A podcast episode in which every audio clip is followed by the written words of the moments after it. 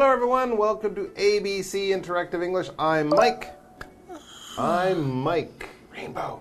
Rainbow. Oh my god, Sorry. You're sorry. supposed to say your name here. um, I'm Rainbow. okay, something's up with Rainbow, and I'm thinking it might have something to do with our topic for today. We're talking about sleep habits or sleep health, healthy sleeping. A lot of people are paying attention to this, noticing how sleep and good health are very, very closely joined or linked together. And I'm getting the feeling you didn't get enough sleep last night. Okay, so I I went to bed at around eleven, which is like early-ish, That's pretty right? early. Okay, so then I get up at like 1.30 Ooh, and did not fall asleep until oh. like five. Wow. Okay. So that explains why I'm a little like I don't know what time it is right now. Yeah, that's Oh really strange gosh. because one of the things they recommend for good sleep habits is going to bed at a good time, like 11 or Yeah, 12. that's a good time. But waking up two or three hours later, exactly. That's not good. And then not being able to fall asleep until the morning. do you have any reason why this happened last night? Why you woke up so so soon? You know, I have to say something interesting. Hmm. It is related for me Mm-hmm. to the phase of the moon. I tend to find that before Hmm. some phases, the energy just wakes me up, and I've done this measurement, and I've sort of seen a pattern that I wake up at certain times around certain hours with certain energies, and I think that's quite interesting. Interesting. So as the moon moves across the sky Yeah, every yeah, yeah, month, yeah, yeah, yeah, it affects your sleep. Eight phases, yeah. Wow, you're like the tides of the Yeah, ocean. I'm like a wolf. You're like a werewolf. Werewolf. Okay, now I have something to be nervous about. I won't be taking a nap around you anytime. But let's talk about Rex and Angie. Maybe they have some good in- advice about excellent sleep habits. Oh, I hope that can so. help you or Oh, your help me. your werewolf persona. All right, let's check out the article. Rex and Angie, sleep habits. So tired. Oh, I'll get you some coffee.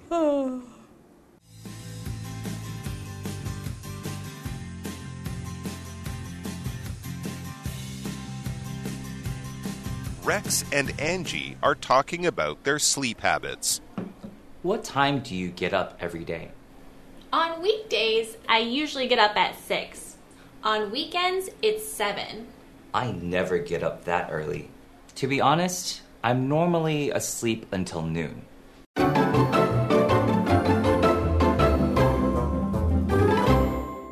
All right, so part A sleep, Sleep habits. habits. All right, habits are kind of the things you normally do, the behavior, action, things you normally do. And sleep habits, exercise habits, eating habits, these can often help you live a healthy life. Or if you don't have good habits and you have bad habits, that can lead to trouble in your life. So let's hope they have good sleep habits. And Rex and Angie are the two characters, and they are talking about their sleep habits, or, you know, the kind of thing when they go to sleep, when they wake up, how much sleep they get every night, that kind of thing. This is sleep. There we go. Your eyes are closed. You're not dead. Your eyes are closed. You're resting. It's could night- look like you're you're could look like you're dead. It is kind of when you you're know really You're tired. definitely not awake. Sometimes if you're really asleep, that's another word we might use. If you're sleeping, um, Dead asleep. you you know loud noises won't even wait, make you Or open your eyes earthquakes. earthquakes, things like that. So sleep is very important. Uh, doctors say we should get seven, around seven, Seven or hours of sleep, depending on who you are. And if you don't get sleep uh, and good sleep most nights, you could have health problems and all sorts of bad things could happen. So sleep is what we do at night, usually when our eyes are closed for seven or eight hours, and you wake up feeling great in the morning, hopefully. All right, so let's get to the dialogue. As Rex begins the conversation about sleep habits, he asks Angie a question What time do you get up every day? He could say, What time do you wake up every day, but wake up means you stop sleeping, but you could still lie in bed for an hour reading books or playing with your phone. Get up means your feet are on the ground, you're getting dressed, you're out of the bed, you are off to begin your day. But we can use them in the same way sometimes. Okay, I bet Angie works really early because she says on weekdays I usually get up at 6. Ooh, that is early. On weekends, it's seven. Okay, Ooh, maybe she's just used early. to it, so she can't really get up any later than that. Here we have the word weekday, and a weekday is any day within the week, which is Monday to Friday. So weekday, a day in the week, not the weekend. Weekend is the end of the week, so that's your Saturday and Sunday. Weekday, weekend, both one word. That's right. Usually we go to school and work on weekdays, and weekends we have fun and sleep in. Normally we sleep sleep in longer than just one extra hour. Yeah. Waking up at 7 or getting up at 7 on a Saturday or Sunday. Most people don't do that. But anyways, that seems Angie that's her habit. Rex, though, he's like me and you and many other people. He goes, I never get up that early.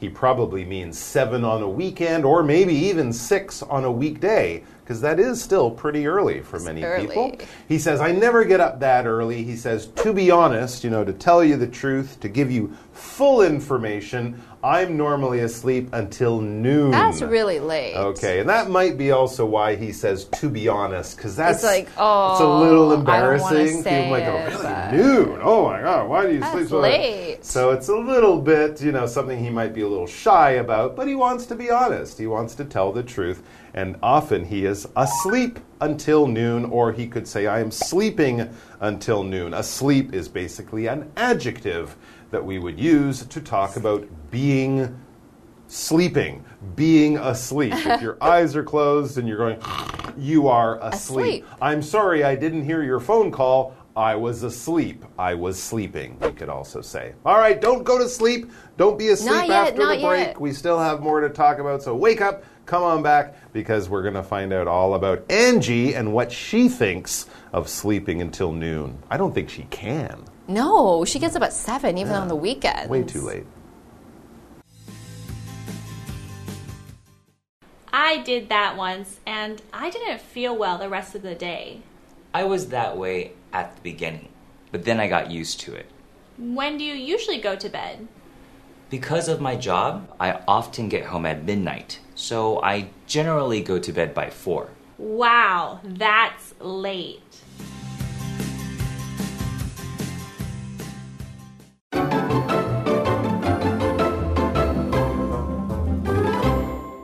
Okay, so we're talking about sleeping until noon, which is 12 p.m. Angie says, I did that once and I didn't feel well the rest of the day. Probably she was so dizzy because she was sleeping too long and she's normally used to getting up way earlier, so that's not normal for her sleep schedule. Hmm, it's one of those weird things you notice when you sleep in. You'll wake up after, oh, I slept for 10 hours. And then you're tired all day long. Yeah, I- and you're much more tired. I don't understand how that happens, but it can happen, especially for people who don't sleep in or sleep to a later time. That's right. Regularly, people like Angie. Well, uh, Rex, he does this all the time. So as he says, I was that way at the beginning. He could also say, I was like that at the beginning. I felt similar Very to tired. that. Yeah, at the beginning, but he says, then I got used to it. So His yeah, body adjusted. sleep habits, changing your diet, changing Yeah. your It takes exercise. time to adjust Yeah, your to. body needs some time to get used to it to sort of have it become normal because at the beginning it can definitely make you feel weird. That's strange. right. And when we use the word beginning, this is in contrast to the end. So, beginning is at the start of something. When you first start to change your habits, something is going to be a bit weird. You're going to be more tired, less tired, not going to be used to it at first. So, mm-hmm. that's the beginning means first or at the start of the cycle. But then later or by the end, you get used to it it eventually. So any beginning is the start. So the beginning of the day would be, oh, I'm up at 6 a.m., and the end of the day would be maybe you're sleeping at 9 or 10 p.m., and that's the beginning and the end. Angie says, When do you usually go to bed? Because, you know, he sleeps until noon. So she's guessing that he probably goes to bed later, which ends up being true. Yeah, it's true. Their sleep habits are very different, these two, right? But there's actually a And their reason. Jobs, too. That's it. There's a reason, as you say, that Rex goes to bed so late. Some people just like to go to bed so late. Other people, well, they have no choice. And Rex is kind of like that. He says, Because of my job, I often get home at midnight. Oh, that's late. Notice he's kind of flipping that sentence around. He said, I often get home at midnight because of my job. But here he's saying, it's my job. It's my job. That is Works why late. I, I sleep so late. He explains, I often get home at midnight. That's 12 o'clock when it goes from one day to the next day, right? PM to AM. Very, very late. Most people are asleep or in bed at midnight. Yeah. He only finishes work at midnight, so I generally go to bed by 4. That would be 4 a.m., about an hour before the sun comes up. But it's true. I mean, if you finish work, you can't just go home and go to bed. You right? want to have some of your own time. True, you're you have hungry. to take a shower. might have things to do. Watch take a shower. movie. You got to relax before you go to bed. So he ends up going to bed very early in the morning, or you could also say very late, Very late. 4 a.m. Angie says, "Wow, that's late," or For you could say, people. "Wow, that's too early." Yeah, for most people, if we're awake at 4 a.m., we're really tired and we should have gone to bed earlier, Yeah. closer to midnight, probably. And midnight is sort of the opposite in time of noon. Yep. Noon is 12 o'clock a.m. to p.m., noon is lunchtime, midnight is 12 o'clock p.m., switching over to a.m. Middle of the night, that's when the day changes from Tuesday to Wednesday as well. And as I said, the moon's up. The, the, the, the witches are out, the black The cats are howling, the bats are flying around. It's midnight, it's spooky, it's You scary, it's dark. Most people are at home at midnight, except Rex. He's just finishing work, poor guy. All right, thanks for joining us, everyone. We'll have more great articles for you. Tomorrow, we're going to finish this one off with a different topic, but until then, get a good night's sleep. Sleep early. That's right, don't stay up too late. We'll see you tomorrow. Bye. Oh my god, so tired. I know, I know. Oh. It's terrible. Oh.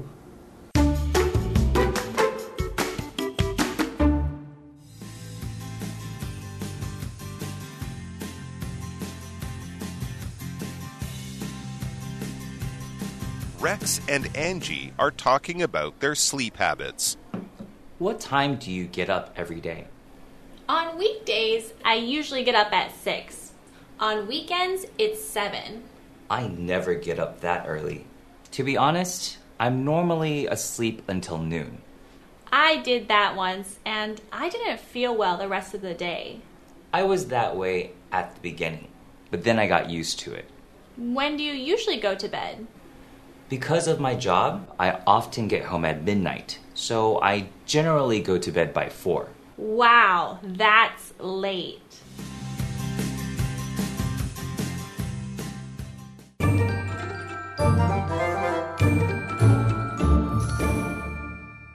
Hi, I'm Tina。我们来看这一课的重点单字。第一个，sleep，sleep 名词，睡眠。You need to get more sleep。你需要多一点睡眠。下一个单字，weekday，weekday 名词，平日、工作日。 I usually go to bed early on weekdays。平日我通常早睡。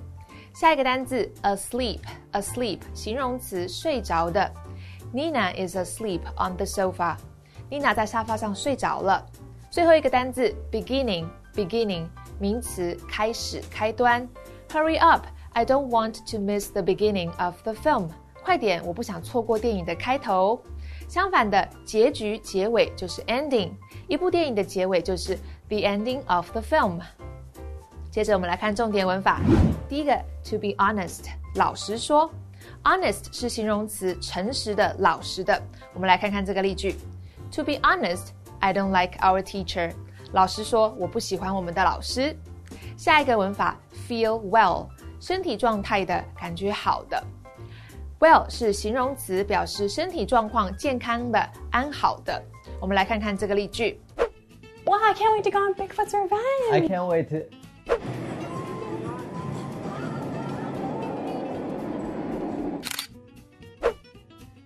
I don't feel well. I, I'm going home. What? Wait, what?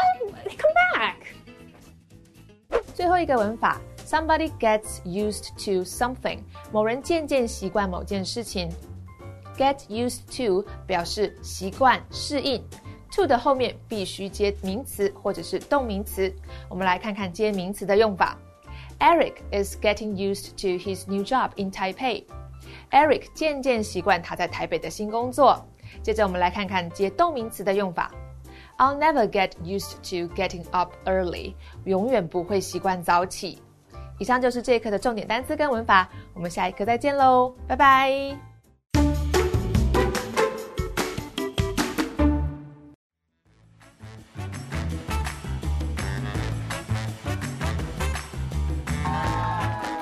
I'm Zach. And today we're going to be playing a game called Word Drop.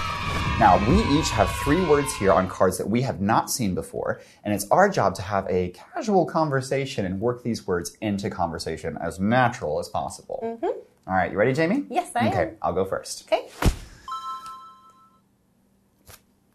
You know, I am not thriving this morning. Oh. I'm not having a good day. I've had three cups of coffee because I am so tired. Because last night I just I could barely even get a wink in. You know what I mean? I was laying up and I, I think I fell asleep around like four o'clock in the morning. And it just it reminds me that on these early days that we wake up, it's important that we all get enough sleep. I agree. Sleep is one of the most important things in my life because I'm not a big coffee drinker or caffeine drinker, so I really only rely on sleep to give me energy and food, I guess. But um, so yeah, I think sometimes when you wake up and you're not well rested, it's really a bad start to the day 'cause- because you don't have energy, you don't really want to go to school or work or whatever you have to go to. So I feel like it's just very it's very unpleasant, right? To start your day off like. I don't really like it. I think excuse me. Uh, I think that it's better to start your day on a positive note. So I like to start the day with a positive beginning. Mm, yeah, that is true because I do find like however you start the day can really affect like the rest of the day. Sometimes it's hard when you just like wake up on the wrong side of the bed and like everyone is just making you mad for whatever. And you could be with your best friend having lunch and you're just there and you're like, look at this person just eating chicken. Like how dare they eat that chicken sandwich like that?